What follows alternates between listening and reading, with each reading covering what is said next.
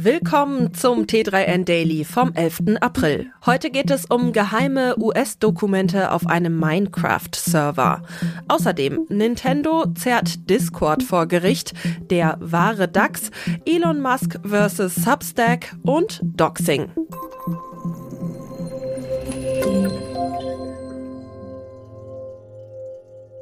Geheime US-Dokumente sind auf einem Minecraft-Discord-Server gelandet.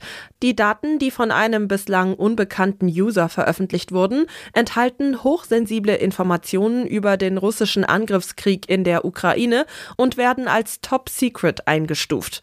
Preisgegeben wurden neben Statistiken über Todeszahlen und aufgezeichnete Kommunikation mit US-Verbündeten auch Details über ukrainische Luftabwehrsysteme, Offensivpotenziale und Informationen über Waffenarten der Verteidigungskräfte.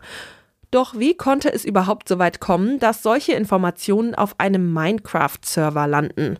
ExpertInnen gehen davon aus, dass die geheimen Dokumente im Zuge einer Diskussion im Forum geleakt wurden.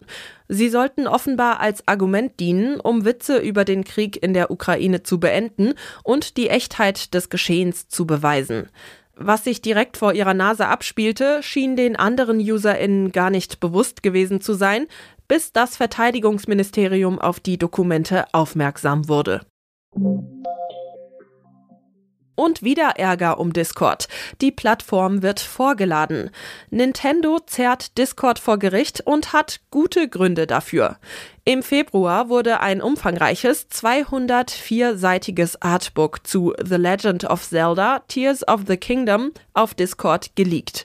Nun soll die Social-Media-Plattform verraten, wer die Daten preisgegeben hat.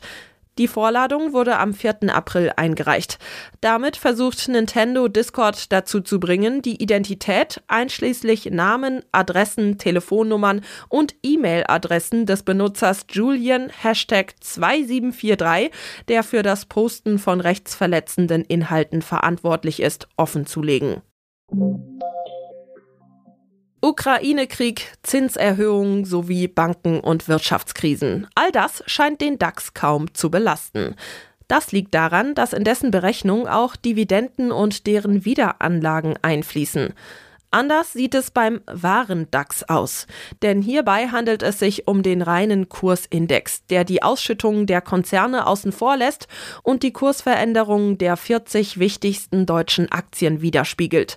Zum Vergleich, seit Anfang 2000 hat der DAX inklusive seiner Dividenden seinen Kurswert von knapp 7000 auf aktuell rund 15.700 Punkte mehr als verdoppelt. Der reine Kursindex dagegen verzeichnet lediglich ein Plus von rund 5 Prozent.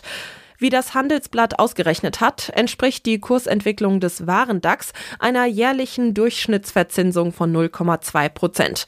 Da wären AnlegerInnen sogar mit den niedrig verzinsten, aber soliden Staatsanleihen besser dran gewesen. Elon Musk vs. Substack. Der Twitter-Streit geht in eine neue Runde. Erst kürzlich hat Substack angekündigt, den neuen Dienst Notes zu starten, der mit Twitter konkurrieren könnte. Das passt einem natürlich ganz und gar nicht. Elon Musk. Als Konsequenz darauf blockierte der Twitter-Chef die Möglichkeit, Beiträge zu liken oder zu retweeten, die den Begriff Substack enthalten. Auch Links zur Blog-Plattform sind nicht abrufbar.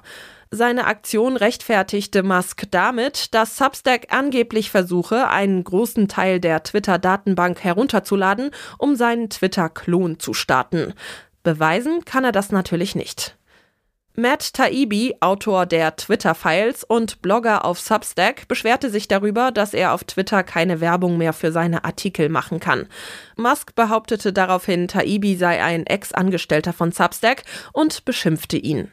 Die Substack-Chefs wiesen Musks Vorwürfe zurück und dementierten auch, dass Taibbi ihr Angestellter gewesen sei. In einem Chat mit einem anderen Twitter-Files-Autor namens Michael Schellenberger publizierte Musk daraufhin einen Auszug aus seiner privaten Konversation mit Taibbi. Doch er löschte den Tweet wieder. Taibbi tat dann das, was vermutlich jeder andere nach dieser Auseinandersetzung mit Musk getan hätte. Er wechselte zu Substack Notes. Ein Angriff auf die Privatsphäre. Und das alles ohne Programmierfähigkeiten? Beim Doxing ist das möglich. Bei der Cyberattacke werden persönliche Informationen, darunter Privatadresse und private Kontaktdaten, Informationen über den Arbeitsplatz und Sozialversicherungsnummern aus unterschiedlichen Online-Quellen gesammelt und dann ohne Erlaubnis der Betroffenen im Netz publiziert. Das alles erfolgt durch sogenannte DoxerInnen. Der Begriff wird vom englischen Dropping Docs abgeleitet, wobei Docs umgangssprachlich für Docs steht, also Dokumente. Um an die Daten zu kommen, müssen Cyberkriminelle noch nicht mal Hackerfähigkeiten haben. Viele Daten sind in Nutzerinnenprofilen verschiedener sozialer Netzwerke, auf Blogs oder in Datenbanken frei zugänglich und für jeden einsehbar. Die gesammelten Informationen werden dann über gefälschte Konten meist in sozialen Netzwerken mit einem breiten Publikum geteilt. Das war's schon wieder mit dem T3N Daily. Noch viel mehr zu allen Aspekten des digitalen Lebens, des Arbeitslebens und der Zukunft findest du rund um die Uhr auf t3n.de.